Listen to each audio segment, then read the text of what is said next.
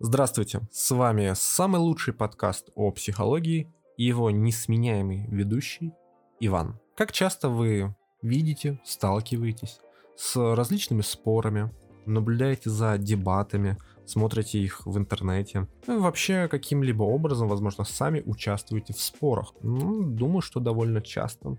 Это довольно распространенное у нас явление. Спорить, что-то доказывать, что-то кого-то переубеждать, пытаться. Но что если я вам скажу, что переубедить взрослого человека невозможно. Да, это так. С одной оговоркой, конечно, если только он сам не хочет каким-то образом измениться и переубедиться. Но в чем же суть? Почему вдруг э, я делаю такое громкое заявление, что это невозможно? Как? А зачем тогда спорить? А зачем тогда дебаты? А почему вот это все? А как же видео в интернетиках? Все тут довольно просто на самом деле. Первое это, как всегда, в основе всего это материя, это физиология. Я уже рассказывал неоднократно в своих подкастах о том, что существует абсолютно закономерное, естественное развитие коры головного мозга, коры больших полушарий. Формируется не сразу, мы, ну, мы рождаемся не с, прямо с готовым мозгом, если можно так сказать. Да, он потихонечку формируется, точнее кора формируется, доформировывается еще пару десятилетий. Ну, условно, там до 14 лет. Условно, к 14 годам, очень условно, если я там не буду уходить в частности, какие-то к 14 годам заканчивается формирование лобная часть, лобная,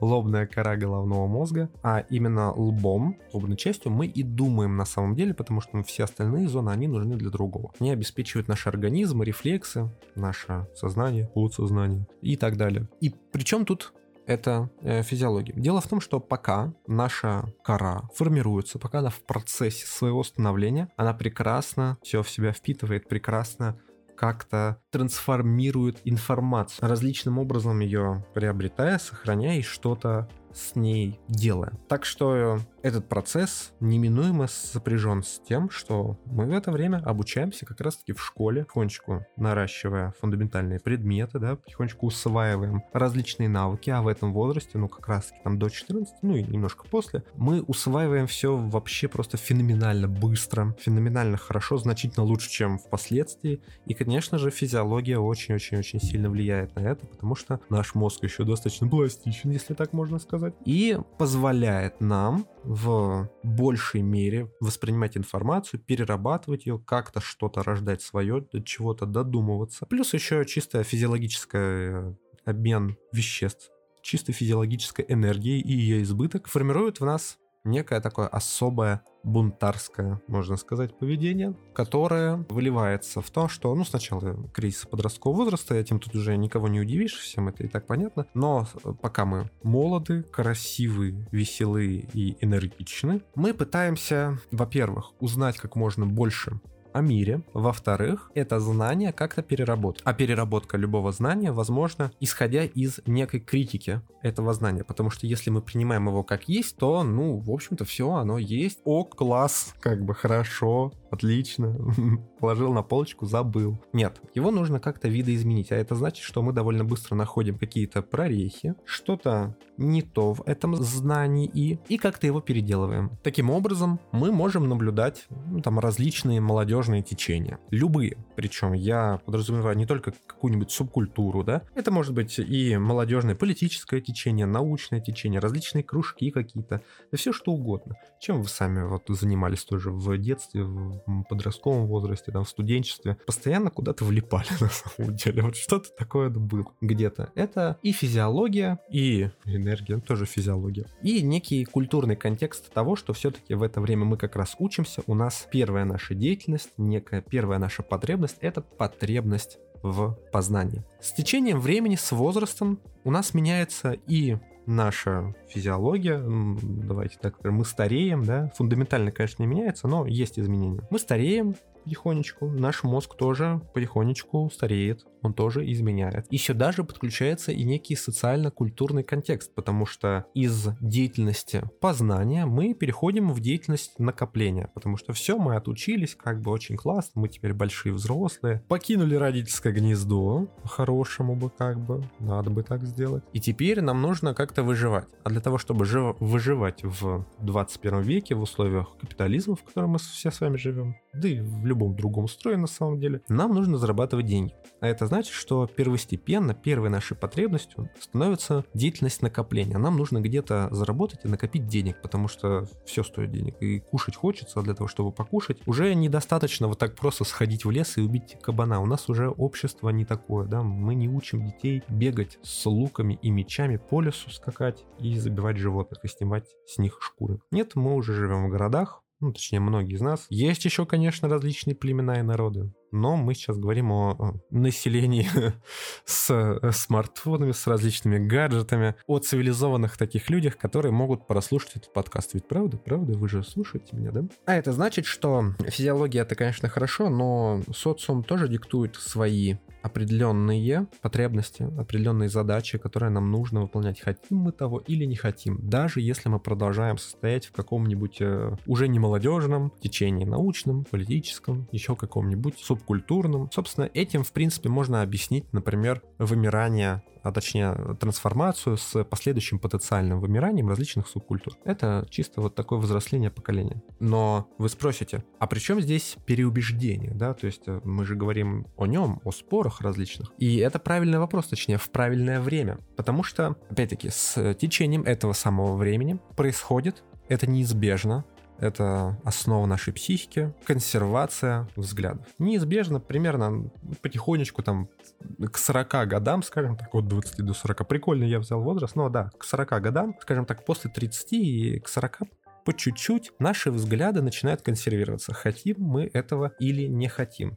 Что это значит? Что значит консервация? Потому что обычно под э, этим термином подразумевают ну, уход каким-то вот таким староверческим, старообрядским фактически каким-то знанием, что вот мы консерваторы и мы за, допустим, за царя-батюшку, да, там, или за что-то еще более древнее. Нет. Консервация — это сохранение некой устойчивой позиции по отношению к чему-либо, абсолютно неважно к чему, с применением к данной позиции некой устоявшейся доказательной базы. Это значит, что в какой-то момент мы своей логикой или чьей-то другой логикой, да, которую нам подсказали сбоку, дошли до каких-то взглядов, до каких-то жизненных наших ценностей, сложили некую цепочку логическую аргументов в пользу этой позиции, и теперь мы следуем этой цепочки. Потихонечку, опять-таки, сюда очень влияет и состояние организма, и наша культура, что мы стареем, да, мы потихонечку что-то накапливаем, у нас появляется все больше и больше материальных ценностей, мы все больше и больше живем, а это значит, очень важно, это равно тому, что наши ценности, наши убеждения работают, потому что мы тупо дожили до этих дней и дожили еще и с чем-то. То есть тут квартира, машина, дети, условно, что-то появилось, не просто все так. Это значит, что оно работает, и очень важно, потихонечку, изнутри так, прогрызая себе путь, начинает появляться такой маленький страх всего этого потерять. Потому что у нас была устойчивая жизнь, вот нам уже 40. И как-то вот все менять сейчас вообще нехорошо. Первое, потому что, ну я же уже все накопил. А второе, мои убеждения позволили мне дожить до этих лет и с таким имуществом условно. Это значит, что я прав. Все, то есть моя логическая цепочка, она нерушима. И если кто-то ко мне приходит и начинает доказывать обратное, то у меня есть железный аргумент. Молодой человек, я старше, я дожил до вот этого всего. Поэтому, пожалуйста, закройте свой рот и слушайте меня потому что я прав. Хотя из-за того, что опять-таки время меняется, могут измениться какие-то технологии, какой-то контекст времени, допустим, что-то еще может произойти. И эта позиция, ваша позиция, да, позиция человека более старшего в определенных моментах, она может оказаться неверной. И отсюда у нас рождается конфликт поколений. Но именно эта черта, именно эта фишка, именно эта штука, она и не позволяет, по сути, взрослым людям как-то переубедиться. Потому что вот сталкиваются два взрослых человека, у каждого из них в любом случае какие-то свои убеждения, какие-то свои жизненные ценности, какие-то свои, опять-таки, материальные накопления. Свой путь, говоря общими философскими, я бы даже сказал, восточными философскими словами. И если вдруг эти два человека начнут что-то друг другу доказывать, то есть столкнуться по какой-то позиции, то это будут просто две каменные стены. Как бы одна стена стоит тут, а другая километром левее. Они обе стоят, ну, как бы им хорошо. Они вот стоят и стоят, и их никто не тронул, но вдруг они начинают друг другу доказывать, что кто-то из них стоит неправильно или не в том месте. Соответственно, спор получается очень странным, потому что и та, и та стена отлично себя чувствуют, прекрасно стоят, долго, крепко, ни один кирпичик никуда не вылетел, а это значит, что и та, и та стена права. Правда, может тут появиться нюанс в виде печенегов, рядом с одной стеной, которая скоро ее разрушит. Но этот контекст, он, ну, как бы немножечко ускользает, потому что, ну, вы понимаете, стена тут уже 40 лет постояла, она уверена в себе, она чувствует, что она права, она такая, ну, ты же понимаешь, да, ну, нет, нет, нет, нет, нет, я прав, я прав, я знаю, о чем я говорю, я, и все, и печенеги как бы смелись там. Вот такая ситуация. Таким образом, на самом деле, взрослого человека вообще переубедить в чем-то вот так кардинально не получится. Это нужно просто принять. Это не что-то такое, с чем нужно опять-таки спорить. Да? Это э, не цель в жизни такая, опа, нельзя переубедить взрослого человека, значит, у меня получится, да, ни у кого не получалось, я буду первый.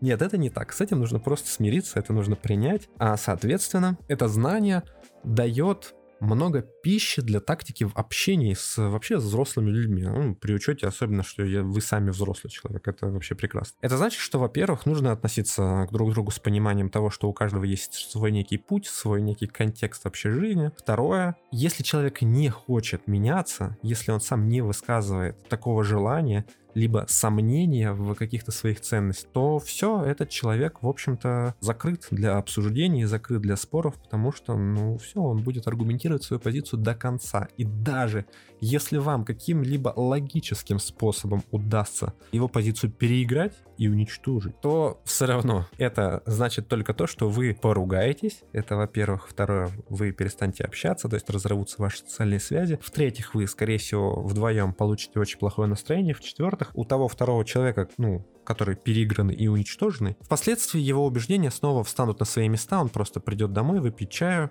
у него что-то щелкнет в голове, он поймет, а, нет, он просто был дурак, нет, нет, нет, я прав все равно. И все, но при этом вы больше не общаетесь, вы друг друга плохого мнения, и при этом все равно остались при своем. Таким образом, да, спорить не нужно, относитесь ко всем с пониманием, выстраивайте тактику диалога так, что если вы не видите с той стороны какого-то позыва, того, что, ну, мою позицию можно изменить, то все, все, все, все, не стоит дальше как-то развивать эту тему, стоит диалог свести на нет, сказать, хорошо, там, мам, пап, дядь, я понял вашу позицию, хорошо, можно даже сказать, что я согласен на самом деле. Если вам важно сохранить именно какие-то отношения, какие-то связи, очень важно. Ставьте всегда приоритет того, что вам важнее. Победить в споре и самоудовлетвориться. Ну, отлично, на минутку вы самоудовлетворитесь. Это типа как в туалет сходили, по сути. Либо же вам важно как-то сохранить отношения хорошие с человеком. Иногда с ним говорить, выслушивать его советов, возможно, каких-нибудь, потому что он, правда, во многих моментах, возможно, прав. Где-то он, другой человек, может быть умнее вас. Да-да-да-да, такое возможно. Поэтому всегда держите это в голове, что же вам важнее, победить в споре или отношения. Ну и, возможно, последнее, в чем еще вопрос, а зачем тогда существуют ну, такие целые институты, типа споры, дебаты, в спорах рождается истина и так далее. Ну, как вы поняли, в споре точно истина не рождается, только мрак, грязь, смрад, и вот это все рождается в споре. Больше в споре ничего не рождается, никакая истина. А по поводу дебатов и, ну, там, возможно, целый институт какого-то, который сложился, э, и на политической арене в том числе, он нужен исключительно для одной вещи. Не для того, чтобы оппоненты переубедили друг друга, а для того, чтобы переубедился зритель. То есть вы, как смотрящий за этим спором, возможно, для себя что-то подчерпнули. Почему? Потому что когда вы не в состоянии спора, то есть вы не находитесь в состоянии прямой конфронтации, ваш мозг не напряжен, да, ваша лобная доля не закрыта таким щитом, который говорят, так, все, я отстаиваю свою позицию, что бы то ни было, сдохну, но отстаю вот, свое. Нет, вы просто слушаете, вы принимаете какую-то информацию, да, вы взрослый человек, у вас присутствует некая критичность в мышлении того, что вы не всю информацию сразу принимаете, какой она есть, но то, что вы эту информацию получили, получили в спокойном виде, и у вас есть возможность подумать, а это значит, что если вы думаете над какой-то информацией, это значит, что она потенциально на вас влияет. И вы уже по собственному желанию можете, изм... как бы по собственному желанию, можете изменить свое мнение к чему-то. А как бы по собственному, потому что, ну вы же это не вы сами дошли почему-то до этой мысли, это вам подсказали, вы услышали это на дебатах, которые специально были выстроены для того, чтобы вас посеять сеять какую-то мысль. Потому что одно из важнейших правил психологии это то, что продукция собственного разума, она значительно ценнее, чем информация, которая получена или сказана где-то извне. Таким образом, если вы как бы сами доходите до какой-то мысли, даже несмотря на то, что она только что получена где-то, откуда-то, из какого-то источника, она воспринимается как собственная, что вот-вот я сам дошел до этой мысли, я молодец. А если вам кто-то со стороны будет давать какие-то советы и говорить, ну так, мальчик, слушай меня. Сейчас я тебе скажу, как делать. Первое, значит, то эта информация уже воспринимается очень строго, вообще в любом возрасте на самом деле, кроме совсем детского и именно со стороны родителей. Такие вот дела. Поэтому не спорьте, не переубеждайте никого. Это бесполезно. Вы ни к чему не придете. Просто слушайте, пытайтесь понять друг друга, но ни в коем случае не переходите в прямую конфронтацию, потому что это ни к чему не ведет. А с вами был самый лучший подкаст о психологии. Подписывайтесь группу ВК, заходите туда, записывайтесь ко мне на консультации, слушайте мои подкасты и до новых встреч.